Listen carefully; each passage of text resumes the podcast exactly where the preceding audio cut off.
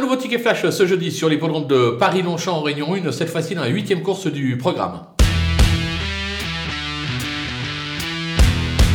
Dans cette épreuve qui s'annonce assez ouverte, on va tenter un 2 sur 4 avec euh, deux chevaux. Le numéro 4, Saint-Kir, j'ai bien aimé sa rentrée. Une sixième place euh, à la clé. On connaît euh, les chevaux de Michael Delzangle qui progressent très vite sur leur course de rentrée. Gérald Mossé s'étant tiré la quintessence, je pense que c'est le jour J. Attention derrière avec un petit cheval que j'ai repéré les dernières fois. C'est le numéro 9, Golfing Star, qui collectionne les accessibles. Toujours pas de succès cette année.